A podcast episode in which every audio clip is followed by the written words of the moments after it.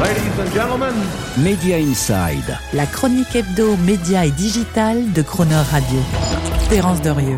Ça y est, c'est officiel. Depuis hier, l'opérateur Orange s'est enfin décidé à sortir de toutes ses activités médias et contenus.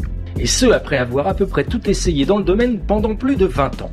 Voilà donc les chaînes et services OCS et le business cinéma d'Orange Studio, fourgué à prix soldé au groupe Canal+. Un événement qui met définitivement fin au mirage de la fameuse idée de convergence industrielle entre télécom et médias. Et un constat d'échec pour Orange qui s'inscrit dans la continuité de ceux aux États-Unis de Verizon avec AOL et Yahoo ou d'AT&T avec Time Warner, de BT en Angleterre avec le bouquet sportif BT Sport. Un échec préfigure les futures probables sorties d'un Comcast de NBC Universal ou de Sky, ou encore celle d'un Altis SFR de RMC Sport. Car si les telcos décident les uns après les autres de faire game over sur cette fameuse convergence tuyau-contenu, c'est que la partie pour eux se joue définitivement ailleurs. Au-delà de leur parc d'abonnés fixes et ou mobiles, dont la croissance est quasi nulle, au-delà de leurs marges, qui sont rognées non seulement par la concurrence tarifaire qu'ils se livrent entre eux, mais aussi maintenant par l'inflation, au-delà de leurs décodeurs, dont les abonnés n'ont plus besoin parce qu'ils sont désormais équipés de téléviseurs directement connectés à Internet, dont la télécommande se substitue désormais à celle de la box opérateur, les telcos doivent faire face à une montagne d'investissements dans leurs infrastructures, qu'il s'agisse du déploiement de la fibre optique ou des réseaux 5G. Ils doivent aussi lutter contre tous les Google, Facebook, Netflix et autres TikTok qui squattent leur réseau, dont ils consomment gratuitement l'essentiel de la bande passante pour la transformer au nez et à la barbe des opérateurs en espèces publicitaires sonnantes et trébuchantes.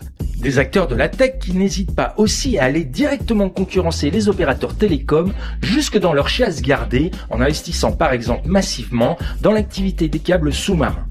Et puis, il y a aussi ces business du futur qui sont en train d'échapper aux telcos, qu'il s'agisse de la fourniture d'Internet par satellite, désormais aux mains d'un Elon Musk avec son Starlink, ou de OneWeb ou d'Amazon, ou qu'il s'agisse encore, par exemple, des nouveaux concepts de téléphonie d'entreprise en mode software as a service, à l'image de ce que propose une entreprise comme Aircall.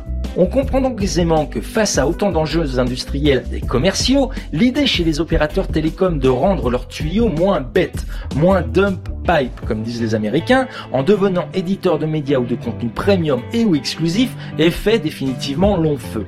De cette mésaventure, les telcos en retiendront deux leçons. Premièrement, ne pas avoir d'activité média autrement qu'en coût variable, c'est-à-dire en se limitant à la revente, à la redistribution d'offres de contenu tiers, ce que fait Orange en vous proposant des abonnements à Canal+ ou Netflix, ou ce que propose Verizon aux États-Unis avec son kiosque média numérique Plus Play.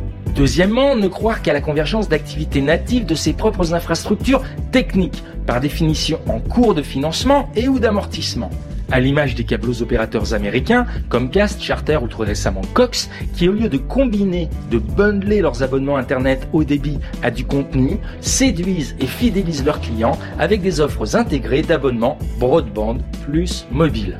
Quant à l'histoire, elle ne retiendra probablement de la convergence média-télécom que les pertes astronomiques qu'elle aura générées pour ceux qui y auront le plus cru, plus de 40 milliards de dollars pour AT&T, partis en fumée dans l'opération avec Time Warner, ou les dizaines de milliards de dollars qu'elle aura apporté à ceux qui, tel Patrick Drahi, auront su en faire un storytelling opportun, séduisant et imparable au service de leur ambition.